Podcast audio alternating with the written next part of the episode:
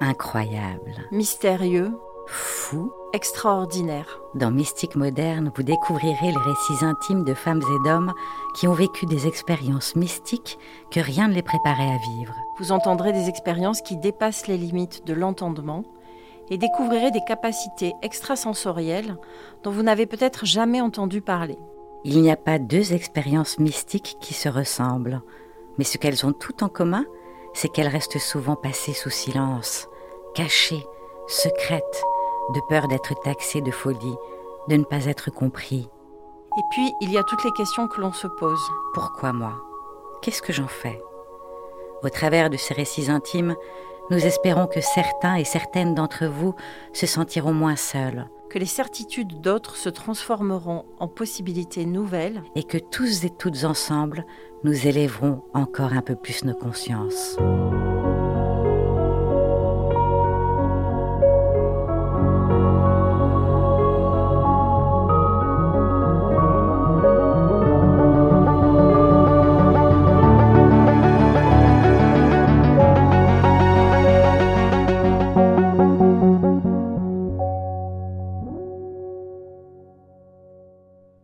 Aujourd'hui, nous ouvrons le bal avec Clotilde, une consultante carrée qui a fait carrière dans le monde de l'industrie puis des ingénieurs. Clotilde vivait une vie normale jusqu'au jour où la mort de son père est venue bouleverser toutes ses certitudes. Depuis, les portes de l'invisible se sont grandes ouvertes à elle et elle se rappelle petit à petit qui elle est. Son récit est tout simplement vertigineux.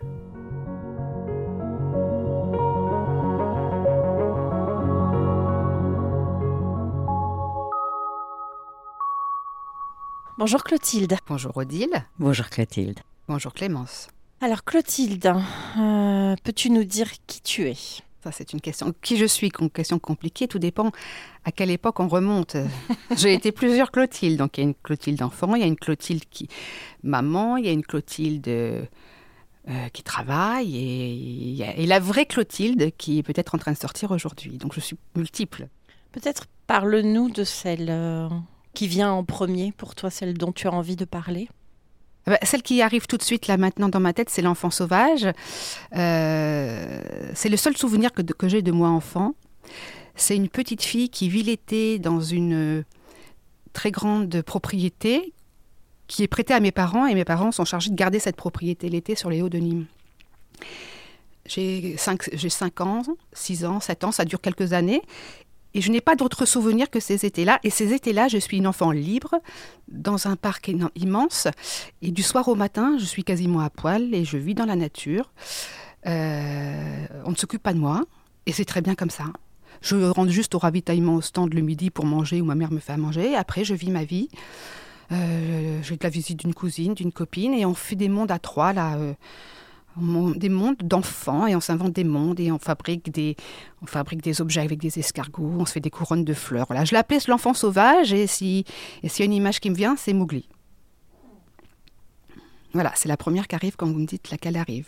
Après, la deuxième qui arrive, euh, c'est c'est euh, bah, 25 ans plus tard, celle qui travaille, qui rentre dans l'industrie où j'ai été très... Moi, je, je viens de l'industrie, donc euh, au départ, ma, carrière se fait dans la communication, mais je demande très vite à être dans un monde industriel. voilà, c'est quelque chose qui m'attire très fort, les usines, les ouvriers, les odeurs des usines. C'est des univers qui me font vraiment vibrer.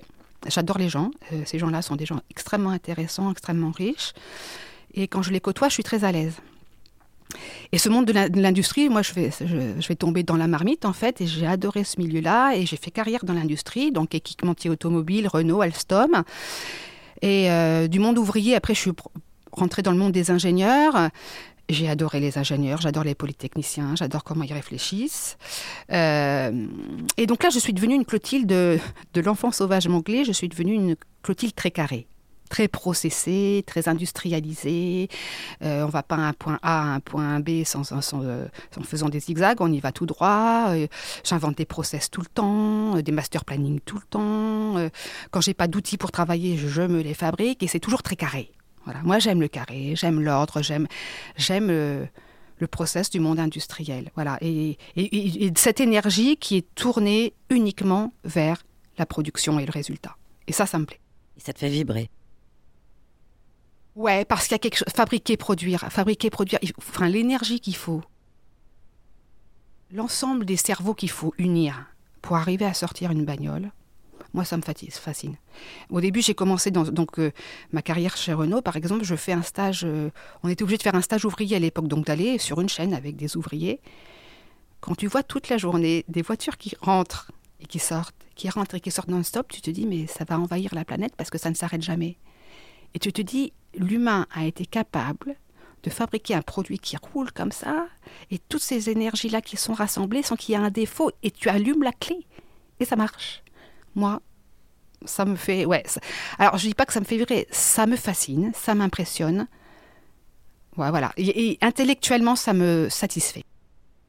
Et où était l'enfant sauvage alors à ce moment-là? Dans un coin, sans doute. Ouais, rangé dans un coin. Rangé. Ouais, rangé dans un coin. Ouais, je pense. Carré, le coin. Carré, quoi, carré. Ouais. en fait, si tu, si tu fais mon mot intérieur, c'est une grande bibliothèque avec, euh, avec des tiroirs et tout est bien rangé dans les tiroirs, très compartimentés.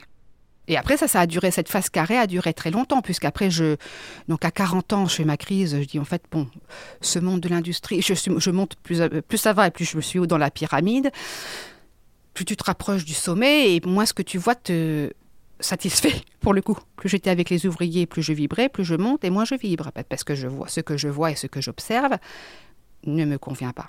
C'est-à-dire qu'on n'est pas aligné, on n'est pas cohérent les motivations sont pas bonnes. Euh, voilà. Donc euh, là, euh, ça fait, voilà, ça crée un, dilemme à l'intérieur de moi et je me dis, je ne peux pas continuer comme ça. Expliquer le matin que l'entreprise fait des bénéfices et qu'on va rémunérer l'actionnaire, mais dans le même temps expliquer que les ouvriers auront zéro parce qu'il faut préparer l'avenir et avoir une augmentation raisonnée des salaires, ça me pose problème. Et là, je dis, je ne vais pas pouvoir continuer comme ça. Et un soir, je rentre à la maison et une de mes filles me dit Qu'est-ce que tu as fait aujourd'hui, maman? J'ai fait des mails. Qu'est-ce que tu as produit? Des mails. C'est-à-dire que de... j'étais dans le monde industriel où on produisait des objets, je suis devenue une fille qui produit des mails. Et je suis payée très cher pour produire des mails. Là où un ouvrier est payé zéro.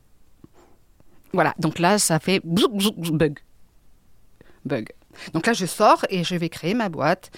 Enfin, alors là, je vais faire un raccourci, c'est-à-dire que la vie, tout se en fait, les planètes se désalignent, plus rien ne va, ça se désaligne totalement.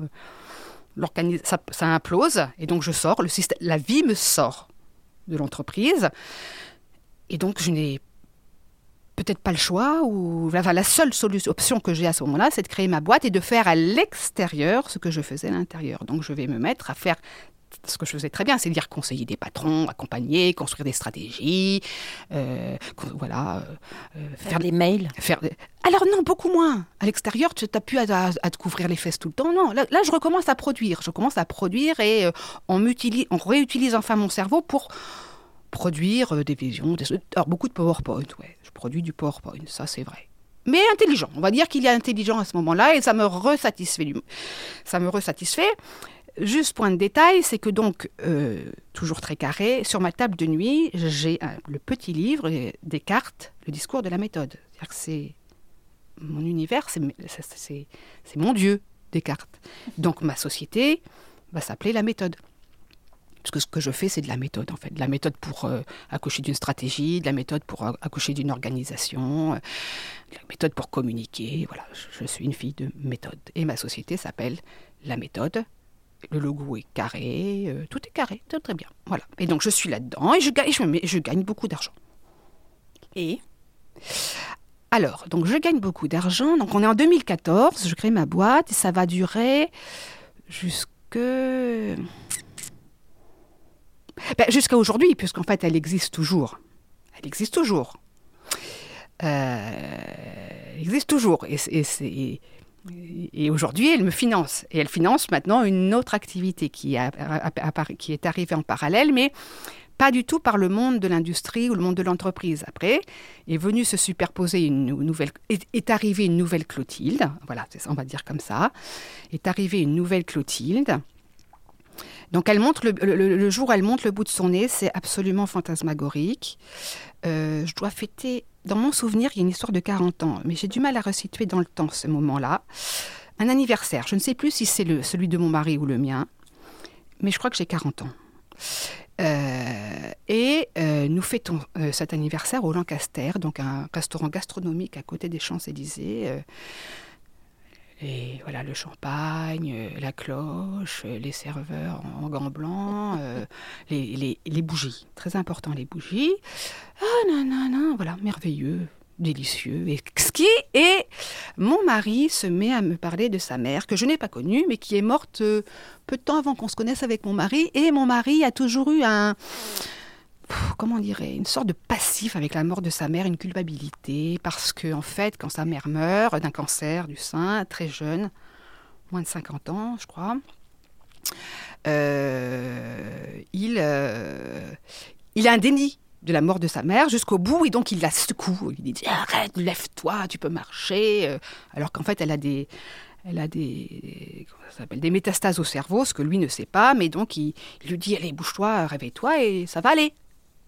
Et, en fait, ce qu'il ne comprend pas ou qu'il ne veut pas voir, c'est que sa mère est en train de mourir. Donc il en garde, elle meurt et il en garde une culpabilité atroce de ne pas avoir été à la hauteur de la mort. Moi, il me raconte cette histoire et euh, il me l'a racontée plusieurs fois en plus, mais là, elle revient sur la table. Et là, ça fait comme dans euh, Sixième Sens, un grand froid m'envahit. Les larmes arrivent, je me mets à pleurer, je me mets à pleurer. C'est-à-dire que c'est pas des larmes de tristesse, hein, c'est pas l'histoire qu'il me raconte, c'est mon corps, on va dire mon corps pleure. Mon corps pleure, des larmes sortent. Et je dis, elle est là, elle est là. Je me souviens très bien de dire, mais elle est là, à côté de moi. Elle est là à côté de moi et elle dit blablabla. Mais alors, je ne me souviens pas ce que je dis. Hein. Et elle te dit euh, blablabla. Voilà, donc euh, le, le froid repart, le truc repart, euh, et je reste avec ce phénomène.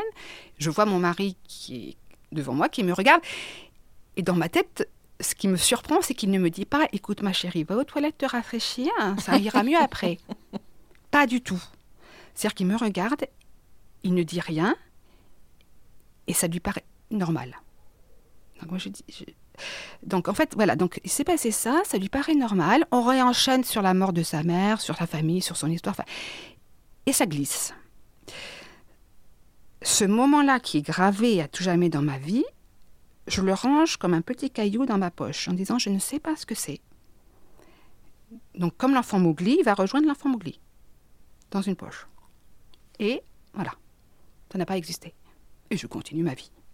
Vacances en Italie, des jardins italiens à Rome, restaurant à Rome, vue sur Rome, de nouveau les bougies, le prosecco, sublime et exquis. La mère d'Olivier revient sur la table. C'est qu'à un moment, ce que je me suis rendu compte, c'est que les gens avec moi mettent les morts sur la table. Voilà, nous sommes au restaurant deux fois. La maman, Olivier réaborde le sujet.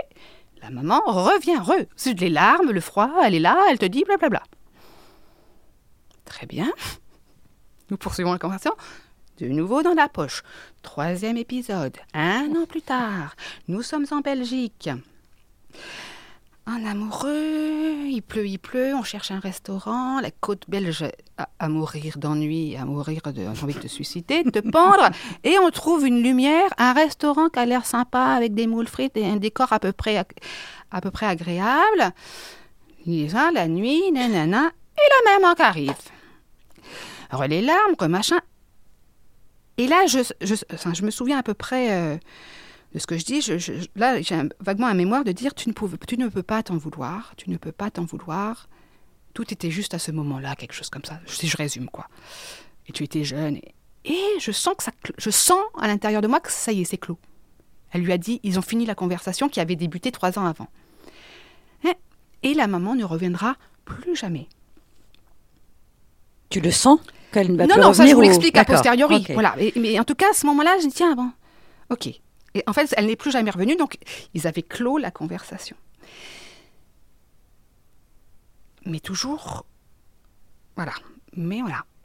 Et là, arrive, oui, je monte la méthode, je suis donc de nouveau dans la création d'entreprise, je repars comme en 40, euh, dans un autre univers, emporté par l'entrepreneuriat, et donc ça me porte, et donc euh, tout, l'espace est pris par cette nouvelle vie d'entrepreneuse. Quand même, faut faire ses preuves, faut gagner de l'argent, faut facturer, il faut établir un prix, voilà. Tout marche bien, toutes les planètes se réalignent, les clients arrivent sans que j'ai besoin de demander, l'abondance arrive. Sans que tu demandes rien, là tu fais mon quand même pas mal quand même. Mais sans que j'explique. En tout cas, ça arrive. Je gagne des sous. Voilà. Les clients sont. Alors, il y a un truc quand même, c'est qu'à ce moment-là, les clients, il se passe un phénomène, c'est que donc, je. Moi, j'écoute beaucoup les, clients, ils sont, ceux qui viennent me voir, c'est ils sont bloqués des COMEX, on n'arrive pas à sortir notre stratégie, on doit écrire la stratégie de 2025, on est accompagné par des gros cabinets, on sort rien, il paraît que toi, tu es une fille qui sait sortir des trucs. Parce que moi, on passe mon nom sur le mot, on va appeler Clotilde, vous verrez, il se passera des trucs. Donc les patrons se refilent Clotilde Provo sous le manteau.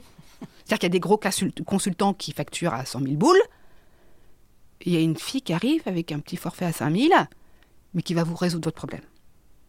Très bien. Moi, l'air de rien. Et à chaque fois qu'on travaille ensemble, au bout de la journée de travail, où, on où je, les, je les traite, les mecs, je dis racontez-moi votre histoire, et puis je vais bien voir ce qui apparaît. Je les traite, je les traite, ils me racontent leur histoire, et à la fin, je dis ben voilà, moi, ce que je vois, euh, votre stratégie, c'est ça. Et chaque fois, et je me, l'explique peut-être maintenant, mais à l'époque, je ne me l'expliquais pas, il y a un silence dans la salle. Et les gens disent quelque chose de l'ordre de c'est magique. Mais c'est magique, je comprends pas, hein, c'est magique. C'est juste, euh, vous êtes débiles les gars, vous avez tous fait Polytechnique. Moi, ce que je vois, tout le monde peut le voir. Donc je comprends pas ce que vous voyez pas, en fait. Parce que moi, je le vois. Et je l'ai vu dès la première minute, votre truc. Pourquoi il a fallu une journée pour accoucher de votre truc alors que ça se voit tout de suite? Et les gens, non, non, c'est magique. Et donc il y a ce côté, c'est magique, c'est magique.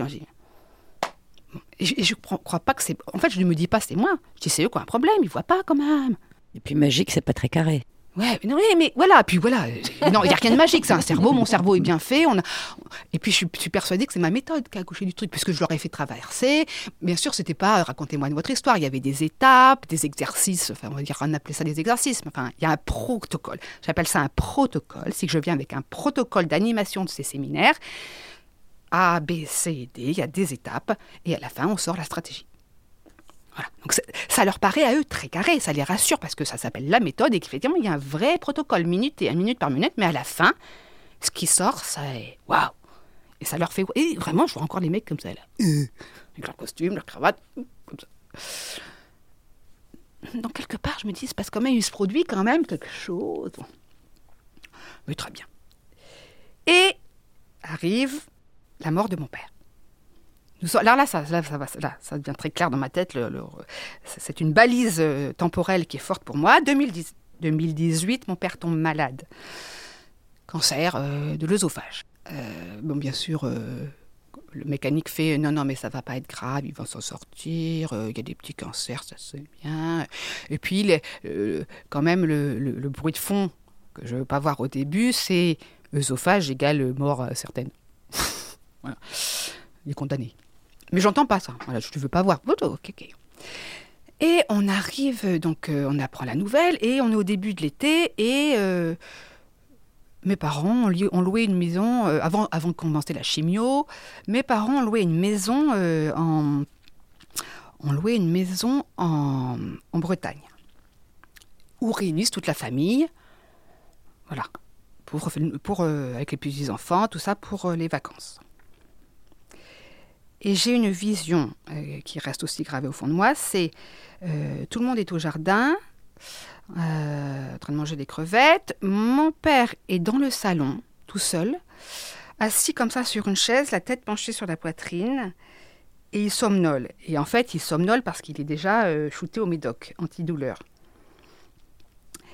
Et je vois derrière lui, il faut pas que je pleure, je vois derrière lui une présence qui a une main sur son épaule. Et cette présence fait, grosso modo, euh, tout va bien se passer. Tout va bien se passer. Et mon père, dans ma tête, si je dis, il a accepté la mort. La présence que je sens n'est pas du tout. Alors voilà, c'est pas une faucheuse, c'est pas la mort, c'est pas la mort. C'est une présence qui dit le temps, le moment est venu, c'est voilà, et je suis là, et tout va bien se passer. Et là, je sais, en fait, c'est ce moment-là, je sais que c'est fini. Et mon père va mettre neuf mois à mourir, donc neuf mois de, d'échéance physique hein, et humaine, euh, voilà. Euh, et il va mourir dans mes bras. Et au moment, vraiment, c'est-à-dire qu'il est médicalisé, euh, mon père est médicalisé, et jusqu'au dernier moment, il sera à la maison. Et, à la fin, il souffre tellement que le corps médical accepte d'accélérer le processus. Euh, et donc, euh, visiblement, ça existe, hein, puisqu'on peut accélérer le processus. Euh, et le médecin, donc la veille, au moment où on accepte le processus, le médecin vient accomplir ce protocole d'accélération du processus, de soins palliatifs, en fait, mais à domicile.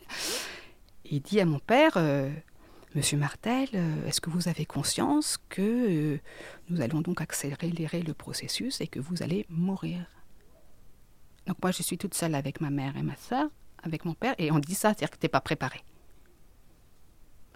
Euh, voilà, et ce que j'ai expliqué très souvent, c'est que moi j'ai vécu la même chose, mais pour accoucher, c'est comme disait Madame Provost, demain on vous déclenche et vous allez accoucher. Donc demain, à 9h du matin, vous allez déclencher, à midi, vous serez maman, vous aurez donné la vie. Mais là on dit, eh bien Monsieur Martel, vous allez être déclenché dans la mort, et demain, à midi, vous serez mort.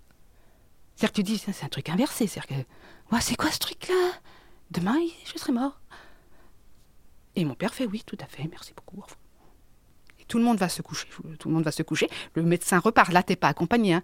T'as pas le curé qui. Dans, dans l'histoire ancienne, t'avais un curé qui arrivait, t'avais l'extrême onction, t'avais une infirmière qui venait veiller, t'avais du monde, quoi. Et ben là, non. Moi, ma mère, ma soeur, on va tous se coucher. Et puis, on sait pas quoi faire, quoi. Et donc, un moment dans la nuit, je me réveille comme ça, 4 heures du matin.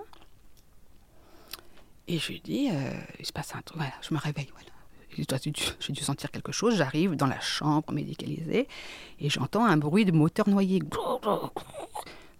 Comme ça. J'ai expliqué mille fois. C'est-à-dire que c'est une sorte de glou-glou, de bruit, de bruit de moteur noyé, on va dire. Un glou-glou, un truc bizarre que j'ai jamais entendu. Donc je crois que c'est le moteur du lit je crois que c'est le moteur du lit médité pour monter, descendre les malades, là. Pas du tout. Et je vois que c'est lui qui glouloute. De l'eau qui sort, d'une urine. Oh je dis, bon ben, c'est parti mon kiki. C'est parti mon kiki. Donc je... Ma mère se réveille dans mon souvenir. Alors là, ça vaut. Ma mère. Donc je m'assois à côté de lui, hein. je commence à lui tenir la main et je me balance comme ça. Je commence à balancer comme ça. Et à dire euh, dans ma tête, ça va bien se passer, ça va bien se passer, ça va bien se passer. Je ne sais absolument pas quoi faire, à part donner la main et faire, ça va bien se passer, ça va bien Je me souviens de ma mère qui tourne un peu comme un canard sans tête, euh, perdu quoi. Il se passe quoi? C'est maintenant? Oui, c'est maintenant, c'est toi. C'est toi et tu lui tiens la main. Voilà.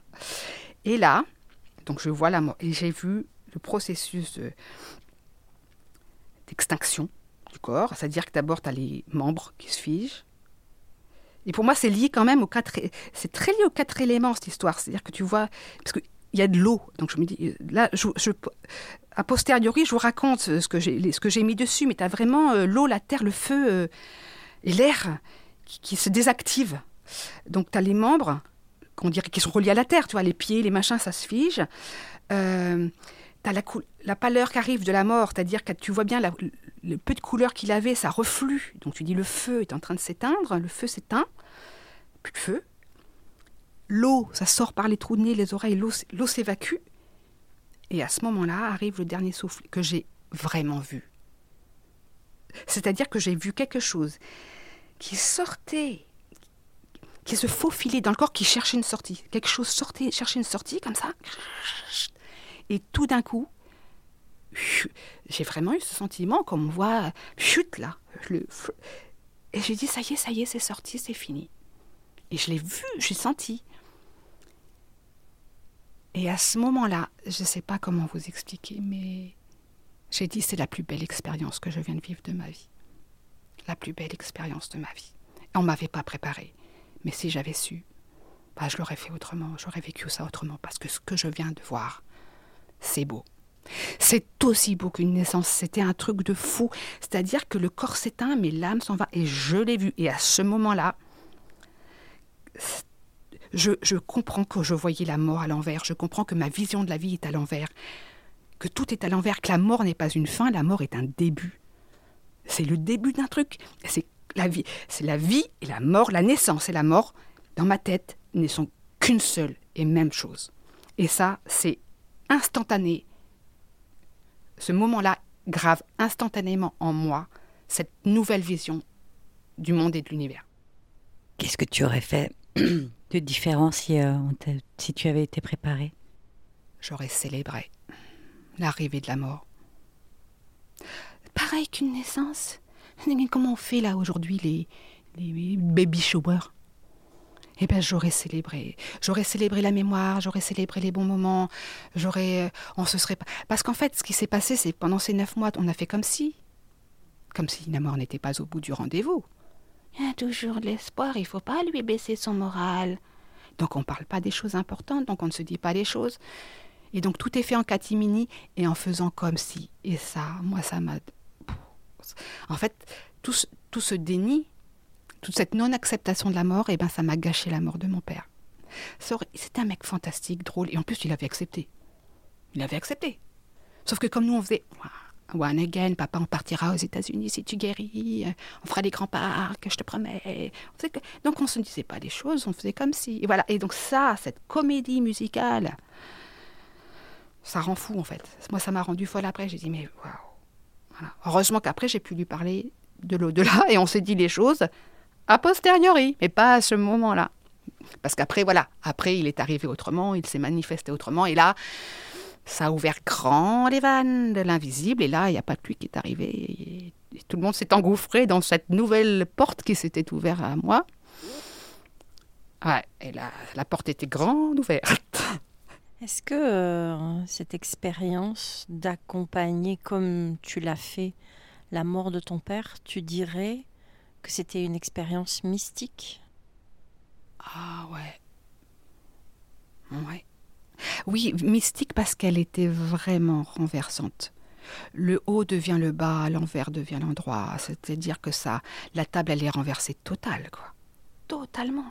Alors, que ce soit bien clair, hein, moi, on ne m'a jamais parlé. Euh, moi, là, euh, je n'ai aucune j'ai un rejet total de l'Église euh, et du système ecclésiastique, et voilà, c'est-à-dire rejet total. Tout ce qui est bondieuserie, euh, parler à l'âme, la résurrection des âmes, la vie après la mort, la vie éternelle, Jésus-Christ, tout ça, tout ça là. À ce moment-là de ma vie, c'est juste, les gars, arrêtez, parce que euh, la religion est l'opium du peuple, quoi. Ça, c'est pour moi, c'est à ce moment-là, c'est ça. Mais de le vivre dans son corps, tout d'un coup, donc, il y a une vie après. Donc il y a une vie après. C'est-à-dire que tu reviens à l'enfant sauvage qui dans son lit se dit euh, à quoi ressemble l'infini? Qu'est-ce qu'il y a après l'infini? Et après l'infini de l'infini, qu'est-ce qu'il y a? Toutes ces questions que tu es dans ton lit là, petite. Mais pourquoi? Mais si je suis là, j'étais où avant et je serai où Enfin voilà, on sait, ça. Je mets 100% des enfants dans leur lit, je suppose, disent à quoi ressemble l'infini? Y a-t-il quoi après l'infini? Et moi d'où je viens et d'où je repars? Voilà. Et bien tout d'un coup, tu te dis donc. Ce que je ne comprenais pas quand un curé à la messe te racontait son truc, tu disais la résurrection des âmes, euh, je ne comprenais rien et tout d'un coup tu dis ah c'est ça dont on parle. Là, je comprends mieux. C'est du concret, euh, donc on meurt, et puis quelque chose s'échappe, et après on peut discuter avec lui. Donc, en fait, la vérité exacte de ce que je suis en train de dire, c'est que j'ai très longtemps eu un rêve où je suis sous l'eau, je nage sous l'eau. Je, suis petite, je nage sous l'eau, et tout d'un coup, je me mets à respirer sous l'eau. Et, je, et ça devient, c'est une sensation absolument formidable. Tu dis, putain, je respire sous l'eau. Et à chaque fois, le rêve se termine où je me dis, mais pourquoi on ne me l'a jamais dit qu'on pouvait respirer sous l'eau? Et eh bien, cette sensation-là, c'est ça. C'est, attends, pourquoi on ne m'a jamais dit qu'en fait, on peut parler aux morts? Enfin, qu'on ne peut pas appeler mort d'ailleurs. D'ailleurs, qu'on ne peut pas appeler mort. Je voudrais bannir à tout jamais ce mot, mais c'est compliqué parce qu'on dit parler les vivants et les morts. Non, c'est les vivants et les, autres côtés. Les, moi, j'appelle ça un peu avant voyage ou en attente ou je sais pas, ils voyagent. Donc, il y a les vivants et vivant de l'autre côté. Voilà, donc il y a un miroir. Et, et là, tu te dis, mais pourquoi on ne me l'a jamais dit, quoi? Qu'on pouvait juste se parler? Voilà, et ben tu découvres qu'en fait, oui, on peut. Et c'est OK. Alors, du coup, si on suit euh, ton récit, euh, donc il y a ces, ces trois visites de la mère d'Olivier Mhm. euh, qui sont rangées euh, dans, avec des cailloux, Mhm. enfin avec, euh, avec leur l'enfant sauvage. c'est ça puis il y a le décès de ton père. Mhm. Et on pourrait se dire que dans ce podcast euh, qui s'appelle euh, Mystique moderne, on, on a déjà la matière, entre guillemets. Ouais. Sauf qu'avec toi, on va pas s'arrêter là. Qu'est-ce qui se passe après? Ouais, alors après, tout s'est accéléré, euh, mais de manière phénoménale. Euh, donc d'abord, mon, alors après, c'est donc les funérailles de mon père et euh, déjeuner. Tout le monde repart, tu sais, tout le monde arrive, tout le monde repart, et on se retrouve, ma mère, ma soeur et moi, et on va manger dans un petit boui-boui le midi. euh, tout le monde est reparti, et on est à table, et euh, de qui parle-t-on? À table? De mon ton père. Et qui se pointe Mon père. Mais alors là, autant la mère d'Olivier que j'avais pas connue, ok. Là, tout d'un coup, ton propre père, tu fais waouh. Donc là, tout remonte. C'est-à-dire, putain, ça recommence, mais là, c'est mon père.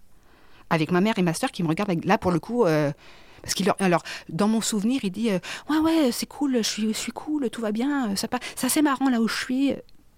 Il kiffe là, visiblement, il est dans un endroit très cool et il me dit ça kiffe les filles, détendez-vous, c'est ok pour moi. C'est très sympa là où je suis. Là, là, je vous jure, je me suis levée, je suis part- sortie du restaurant et j'ai couru, j'ai fait un, un sprint autour du quartier en courant en disant papa, je peux pas, papa, je peux pas, papa, je peux pas. Et je suis revenue et mes- ma mère et ma, ma soeur ont fait comme si ça ne s'était pas passé. Ouais, sauf que là, moi, je sais que il s'est vraiment passé un truc. Et après, euh, à ce moment-là, je, donc je n'ai pas parlé à mon père, je ne sais même pas comment on fait. Comment on fait? Il arrive, mais moi, je ne sais pas dire bonjour, euh, bonjour euh, papa, je suis là, je, peux, je suis prête à t'écouter maintenant. Et... non, ça, à ce moment-là, je ne sais même pas de quoi on parle. Et, et moi, je ne sais même pas de quoi on parle. Je n'ai jamais. La médiumnité, le mot n'existe pas, je ne l'ai jamais entendu. Jamais. Sinon, moi, le seul truc, c'est euh, la boule de cristal de Tintin. Voilà, mon univers de ça. Madame Irma, une boule de cristal, et cette boule de cristal, voilà. Sinon, mais jamais dans ma famille, rien. Il n'y a rien. Donc je ne sais pas ce que c'est. Bon, très bien, donc il y a ça. Et un jour, je me retrouve à table, toujours à table au début. Une cliente, SNCF. Ah, là, là, là, on parle boulot, on parle boulot. Et puis le truc le dérive sur nos parents. euh, mon père est mort, le tien aussi. euh, la conversation dérive à table. Et qui est-ce qu'on met sur ma table? Le mort. Son père, elle, vient de mourir. Qui arrive Le père? Donc tu es avec une cliente de la SNCF et son père arrive. Et tu te mets à pleurer et à faire et ton père te dit blablabla. Heureusement, la vie m'a fait que on m'a envoyé une cliente qui visiblement était plus avancée que moi sur ce chemin-là et qui n'est donc pas surprise. Et qui me dit, mais oui, mais ah merci parce que je savais qu'il voulait me parler. Là, c'est moi qui ouvre les yeux, tu fais, Attends, comment ça, de quoi tu parles? Oui, mais ça fait un moment qu'il me tourne autour, mon père, nanana.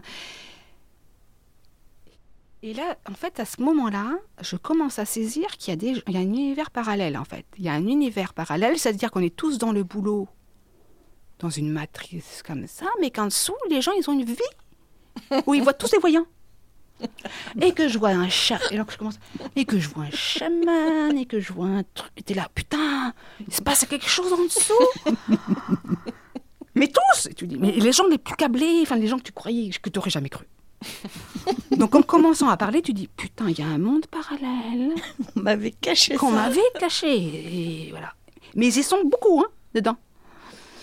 Donc comment ça? Puis donc, puis alors après nous sommes donc euh, ça c'était un 31 décembre. Dans la voilà 31 décembre invité par des amis à Trouville avec des gens qu'on ne connaît tu sais. T'es invité par des amis puis il y a d'autres gens que tu connais pas. 31 décembre champagne Des bougies. bougies. Bien sûr. On danse on chante nanana, gui- baisers du Guy on s'assoit ça retombe un peu et qui arrive sur la table? Les morts des gens. Et là, ma voisine me parle euh, de sa mère morte et mon ami me parle de euh, sa petite sœur morte dans un accident de voiture. On me laisse tomber. Tsunami, ma voisine dit c'est ma mère. Je dis non, c'est ta petite sœur. Oh putain, j'avais la petite sœur. Mais alors quand c'est des enfants, je peux vous assurer que la connexion elle est Enfin, mon corps, il a. Ben, comme dans un film, quoi. Le corps, il prend une claque, quoi. Je me suis mise à pleurer. Donc, obligée de parler parce que c'était de partir la de larmes. Je pars. Mon mari reste à table en faisant Ben oui, alors ma femme, comment vous expliquer Ça lui arrive qu'elle ait des connexions depuis quelques. Tu vois le truc, le bordel, quoi. Je reviens. mon amie, ouh, ok. Et celle qui avait sa mère, pareil, je découvre en fait, oui, oui, c'est tout à fait normal tout ça.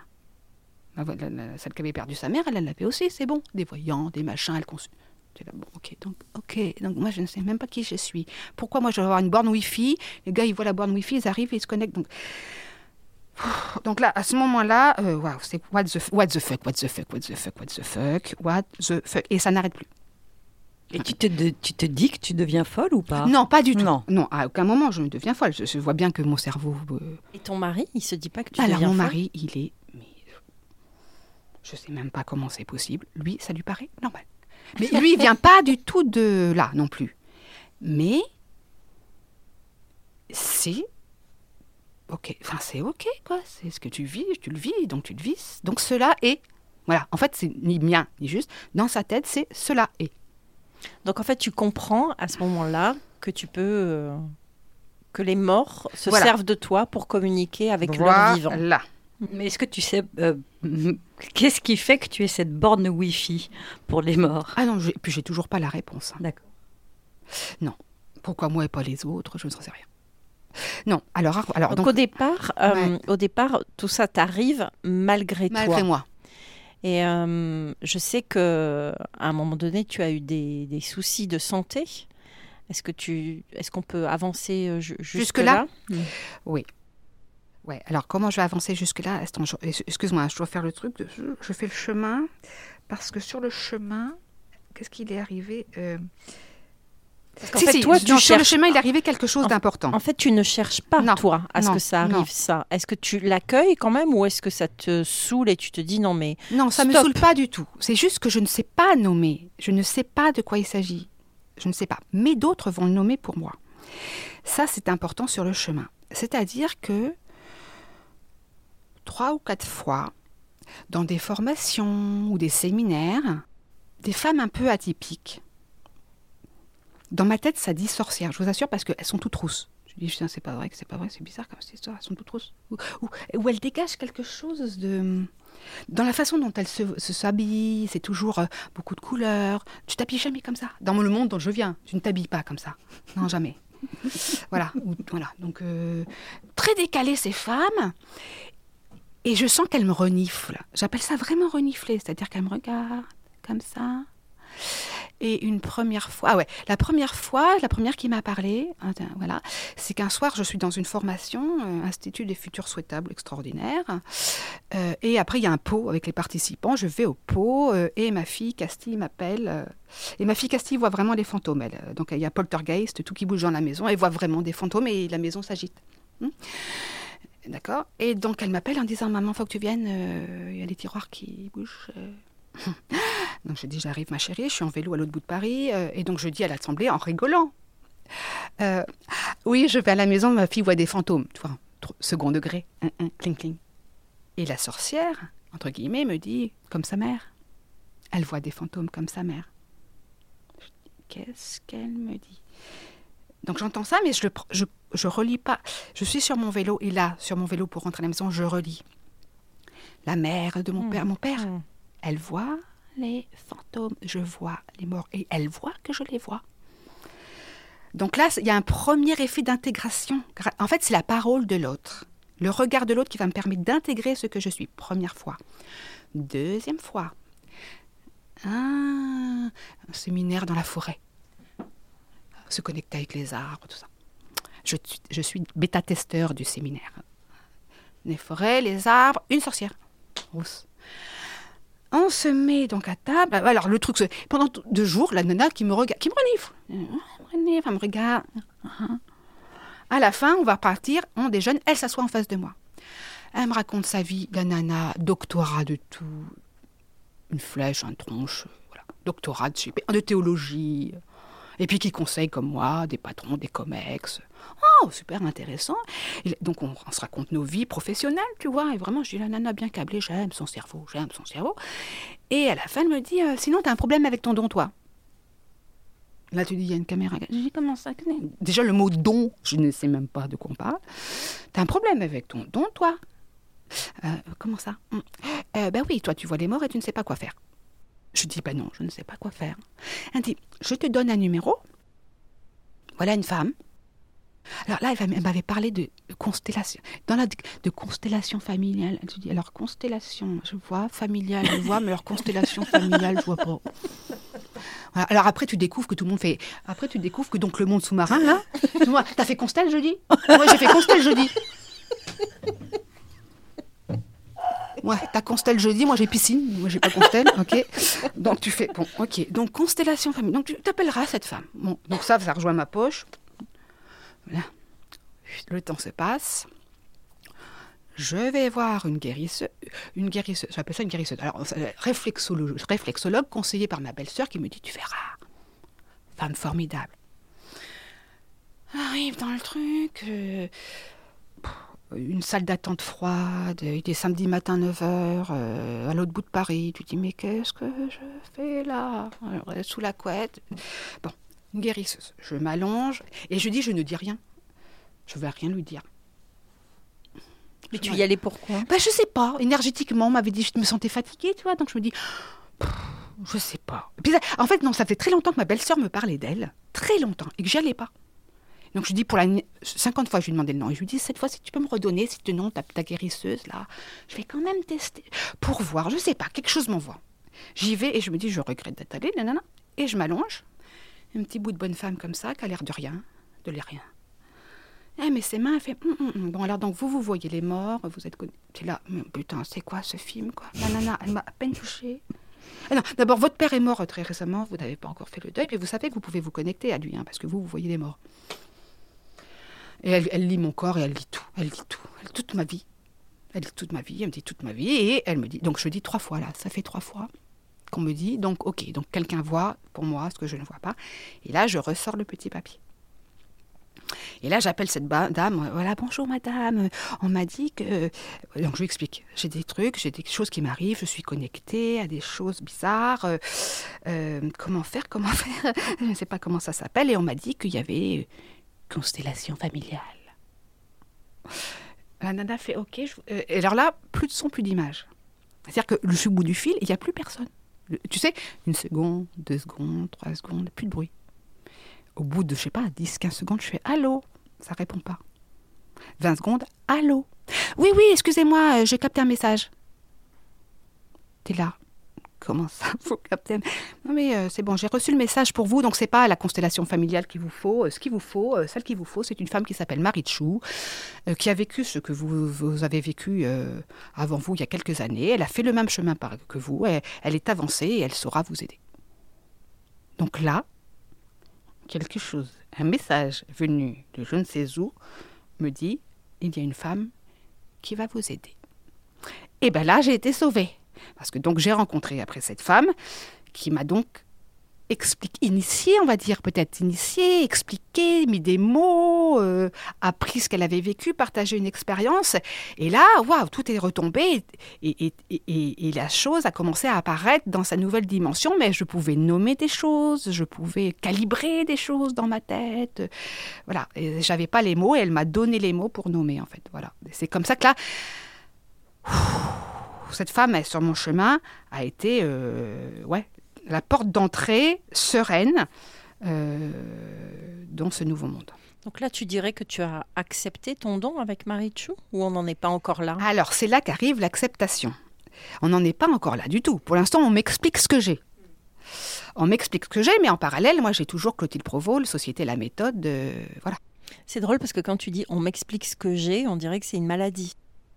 Alors non, je ne le vis pas comme une maladie, mais Non, ce mais que j'ai... dans oui, la façon de le Bien dire. sûr, tu oui, oui, oui, mais j'ai besoin de nommer, j'ai. besoin de nommer. C'est quoi C'est c'est la vraie phrase qui est dans ma tête, mais c'est quoi ça? Le ça, C-A gros là, en majuscule, c'est quoi ça?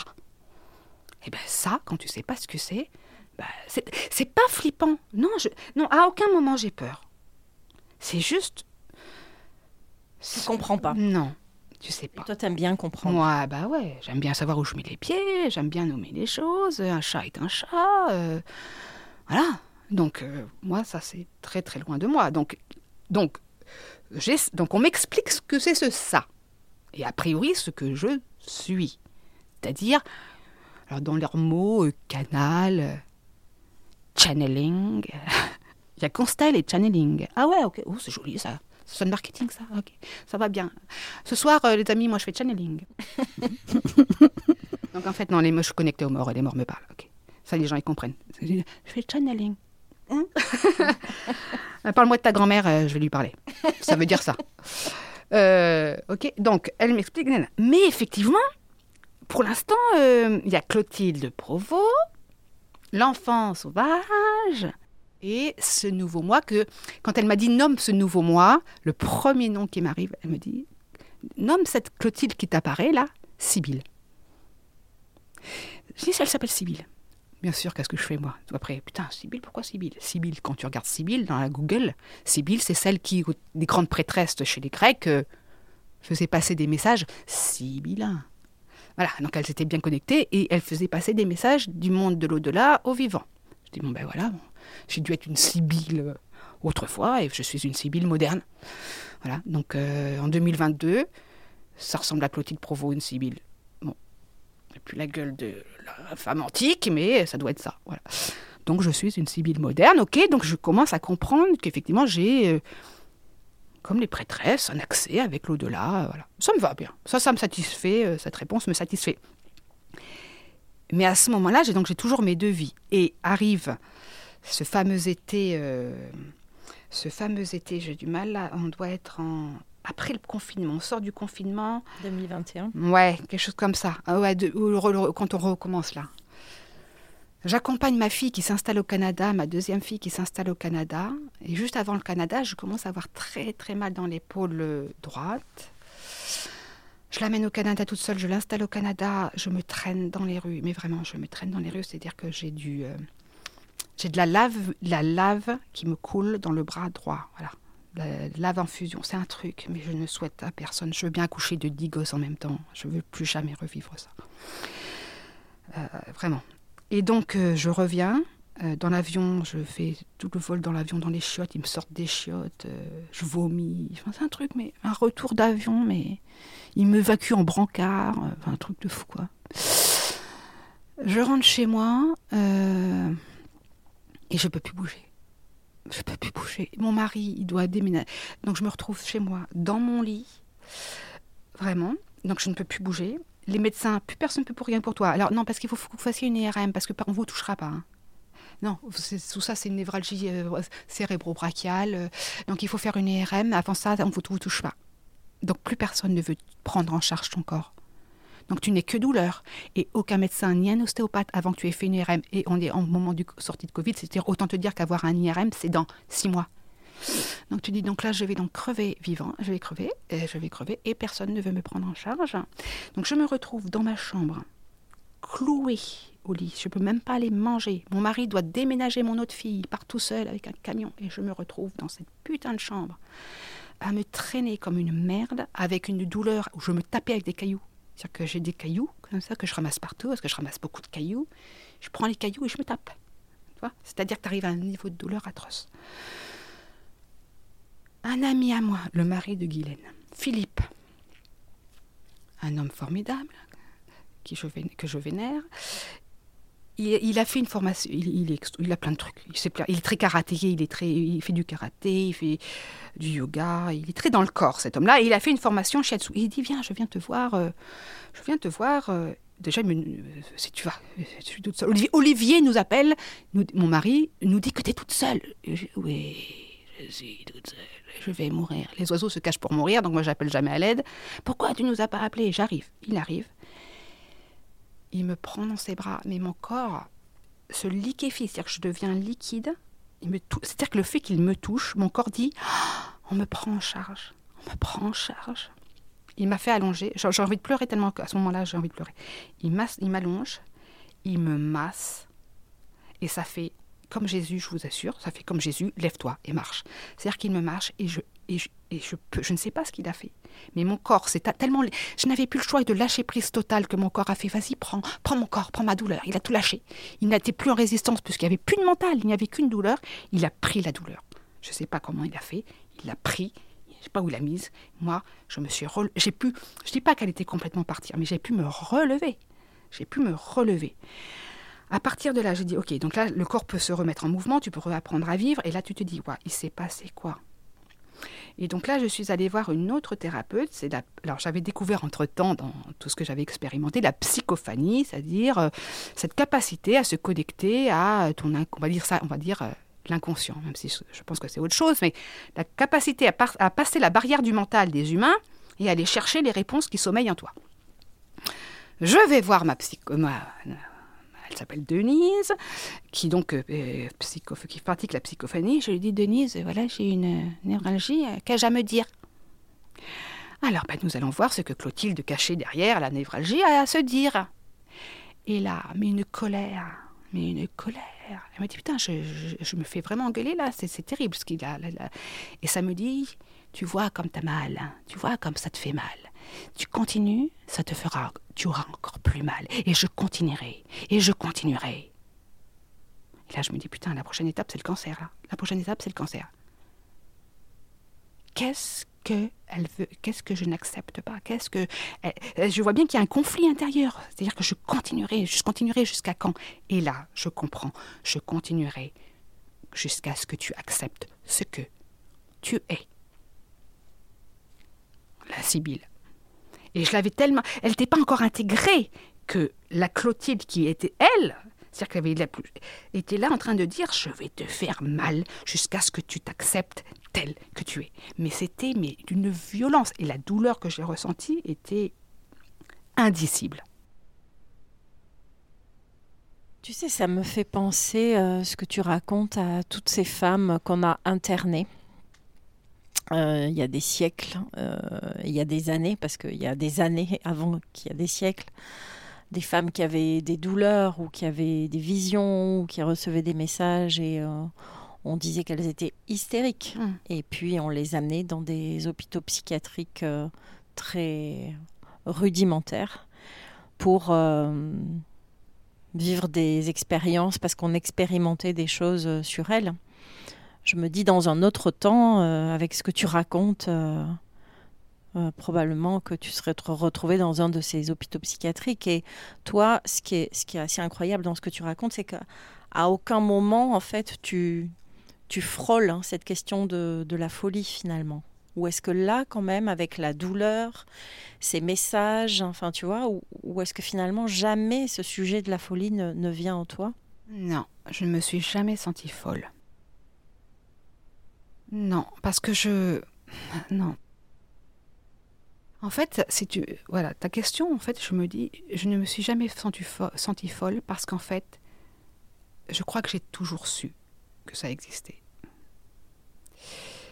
C'est comme si c'était une mémoire qui revenait, vraiment, et que j'ai toujours su. Ouais, en fait. D'une autre vie alors? Ouais, plusieurs vies, je pense. Ouais, je pense que j'ai plusieurs vies et je suis en train de les retrouver d'ailleurs. Euh, voilà, parce que en fait, j'ai des vies qui refont surface et j'ai compris que si elles refont surface, c'est qu'elles disent quelque chose de toi aujourd'hui. Donc, euh, j'ai eu plusieurs. Et, en fait, dans...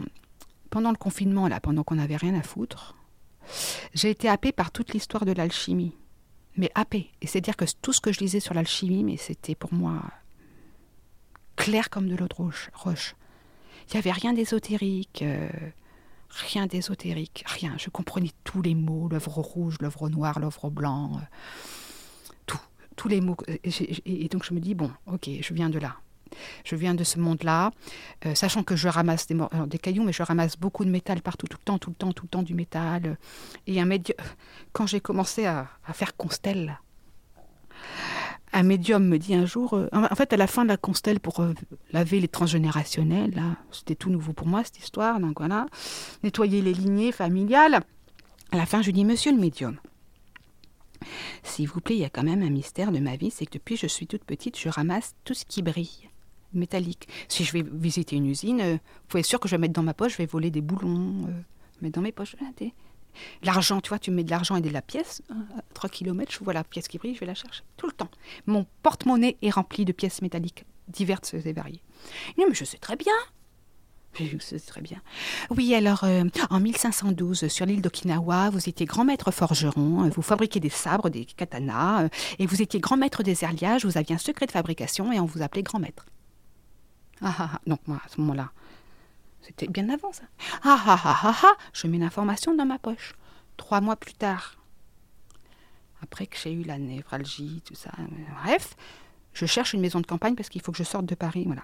Eh bien, je vous dis la vérité, c'est qu'un jour, je m'arrête dans un village, devant une maison qui n'est pas à vendre. Que cette maison va me hanter pendant trois jours, que je vais y revenir, que je vais appeler le maire du village pour savoir qui est le propriétaire, pour acheter cette maison, parce que ma vie se joue, je veux cette maison.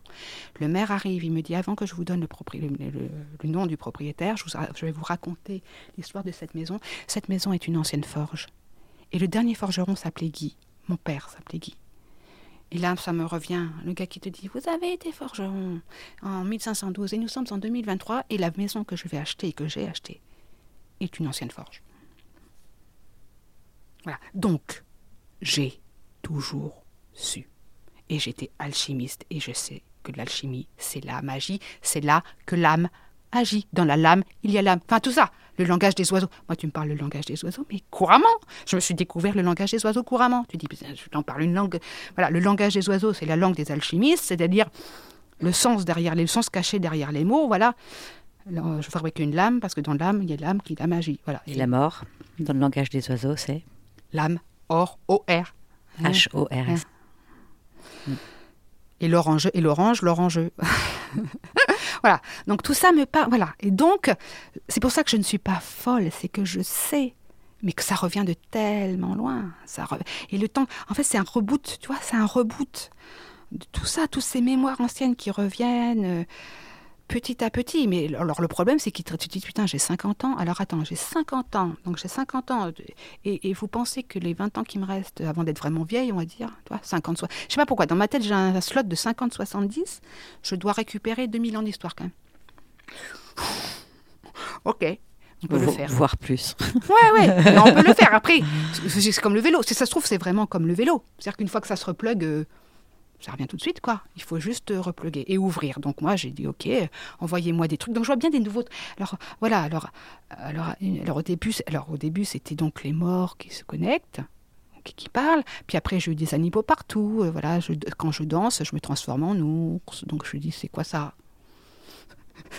C'est quoi Alors, un nouveau truc, voilà. Donc, euh, j'ai des mains de puma, euh, j'ai des ailes qui me poussent dans le dos, euh, voilà, un serpent qui pousse autour du cou, une langue de serpent qui sort. Et voilà, donc je me transforme en eau et en eau, voilà, et je vois des animaux partout autour de moi. Dans un tapis, tu vois là, je vais voir un animal, dans une flaque d'eau un animal. Et un jour, donc la femme qui m'accompagne me dit mais si tu parles aux morts, t'as déjà essayé de parler aux animaux? Tu fais bon, ben, de toute façon, au point où j'en suis, euh, au point où j'en suis, maintenant, j'arrive bien à écrire fluidement sur mon ordinateur, euh, je les entends, j'écris. Euh, essayons, puisque j'ai des animaux partout. Elle me dit, bah, mais est-ce que tout ça, c'est la même chose hein? La même chose. Tu passes une barrière, hein, tu passes dans le-delà, donc si tu parles à une âme, il n'y a pas raison que tu puisses pas parler à l'âme d'un animal. Et ça, tu verras bien. Alors, ah, la vérité, c'est que j'ai très peu peur. Je dis, c'est sans c'est assez comme un jeu, en fait, tout ça, tu vois. Qu'est-ce que tu risques? Finalement. Qu'est-ce que tu risques? Tu risques rien. Ils vont pas arriver, te fracasser. Freddy, les griffes de la nuit, euh, ça n'existe pas tout ça. Donc bon, donc j'ai pas peur, donc je prends mon ordinateur et, je vois mon chat. Je dis ben on va essayer puisque je vois des animaux. C'est que donc, je vois mon chat au bout du lit. Précieuse?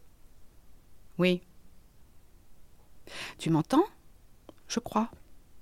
Tu m'entends vraiment? Ouais, je crois. Et c'est bizarre. Et le chat qui te parle. Et tu sais bien que c'est pas. Voilà. Donc tu dis, ok, le chat te parle, donc maintenant je peux parler au chat. Et ainsi de suite. C'est qu'à chaque fois que tu passes un palier, c'est comme les jeux vidéo. C'est-à-dire que tu, passes un palier, ben, ça tu maîtrises, on va, tu, veux prendre un nouvel outil. Prends un nouvel outil, voilà, maintenant c'est parler au langage des animaux. Et petit à petit, tu t'équipes. Donc moi je sens bien qu'aujourd'hui, euh, j'ai de plus en plus d'équipements. Voilà. Je ne sais pas tout à quoi ça sert tout. Je vois bien qu'on m'équipe, voilà, petit à petit. On va te mettre euh, parler aux morts, les animaux. euh, euh, maintenant, je voyage la nuit, j'ai des, je, je me retrouve dans des cours de récréation, je me retrouve chez des gens euh, de manière inopinée. Je dors pas, hein, je suis bien réveillée. Et tout d'un coup, je suis chez quelqu'un, avec son chat, et son chien et son bébé. Je suis là, c'est qui ça, monsieur? Et je reviens. Donc là, je vois bien qu'on est en train de me pluguer euh, capacité à voyager. Mais Sortie de corps. voilà. Et donc je dis, bon, alors maintenant j'avais les animaux, m'équipe de ça, mais pour l'instant je ne sais pas quoi en faire.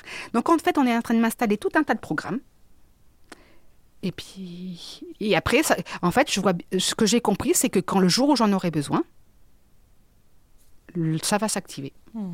Mais il faut, et là, pour le coup, la seule chose à faire, c'est que comme tu ne maîtrises rien et que tu n'es pas maître des horloges, contrairement à l'ancienne vie, où euh, le timing et le timing, le, pro- le jalon et le, le jalon, le process et le process, là, le temps n'existe plus. Voilà, donc tu ne maîtrises ni le temps ni l'espace, et donc tu attends et tu observes ce qui est à l'œuvre. C'est vraiment euh, très intéressant, Clotilde, tout ce que tu racontes, parce que je pense que bah, y a d'autres personnes que toi qui vivent ça, et peut-être qui le vivent en secret. Et surtout, ce que je me dis, c'est qu'il y a des adolescents et des enfants qui vivent ça et qui, euh, pour le coup, ne savent pas, et les parents qui ont ces enfants-là ne savent pas ce qui est en train d'arriver à leurs enfants. Euh, donc là, on a parlé de tout, toute cette séquence de ta vie de découverte, tu dis, des programmes euh, qu'on t'a qu'on. Est-ce que tu dirais que toutes ces expériences sont des expériences mystiques? Alors, le mot mystique est un, tr- un- un- un très beau mot. Après, moi, il me fait toujours un peu peur parce qu'il me ramène à cet univers de l'Église qui, j'ai probablement un passif avec elle dans une vie antérieure aussi. Donc, le mot me fait un peu peur. Et, je pense que peut-être que le mot, il est peut-être un... Ouais, je, je pense qu'en fait, c'est pas si... Si, c'est très émotionnellement chargé, c'est très vertigineux. Mm. Voilà, si, le mot exact, c'est vertigineux. C'est-à-dire que tu dis, tu es dans ton petit confort, dans ton petite boîte carrée, et en fait, on te dit, ouais, en fait, ton carré, c'est pas un carré, c'est un rond. Et en fait, tout ça, c'est le mythe de Platon. Ouais, tu es dans ta grotte, et en fait, on te dit, ouais, en fait, tout ce que tu as vu, c'est juste une toute petite dimension de là où tu Et je dirais que c'est vertigineux. Et donc, ce vertige-là, ouais, faut l'accepter et il faut sauter, quoi. Et le saut, euh, le- c'est un saut quantique. Hmm. Alors, on, va faire un, autre épisode euh, avec toi où tu vas pouvoir nous raconter comment tout ça s'est transformé et, hum, ce que tu en as fait. Mais comment tu aimerais conclure hein, ce, premier épisode où tu nous as raconté toutes ces découvertes euh, qui te sont arrivées euh? Alors en fait, conclure, c'est que je me rends compte que plus je raconte mon histoire, de fille normale, dans un monde normal, à qui il arrive quelque chose d'anormal, et bien en fait, le fait d'en parler, tu te rends compte qu'en fait, ça arrive à beaucoup, beaucoup, beaucoup de gens. Sauf que personne n'ose en parler. Donc, euh, voilà, moi je crois qu'aujourd'hui, mon rôle, c'est de raconter mon histoire, comme dans Émilie Jolie, la petite comédie musicale. C'est mon histoire, c'est mon histoire qu'il faut raconter. Et plus je raconte mon histoire, et plus les gens me racontent la leur. Et plus du coup, on est en train de, je sais pas, se relier. Je sais tisse une Ouais. toile. Mm. Ouais. Merci, Clotilde. Merci à vous. Merci Clotilde. Nous sommes Odile Bézia et Clémence Cousteau et vous venez d'écouter Mystique Moderne, le premier podcast spirituel qui rend visible à l'oreille ce qui est invisible pour l'œil. Cet épisode a été enregistré au studio Saint-Onge. La musique a été composée par Benjamin Grossman. Le montage et le mixage ont été réalisés par Benjamin Grossman également. Si vous avez aimé cet épisode et que vous voulez en entendre davantage, abonnez-vous et mettez-nous un maximum d'étoiles et de gentils commentaires. Et puis, partagez et parlez-en autour de vous. Le monde a besoin d'élargir son champ de vision autant que d'élever les consciences. Et pour cela, nous avons besoin de vous. Enfin, si vous avez des questions ou des remarques à nous faire, écrivez-nous sur notre compte Instagram Mystique Moderne Podcast. On a hâte de vous lire et d'échanger avec vous. À dans 15 jours.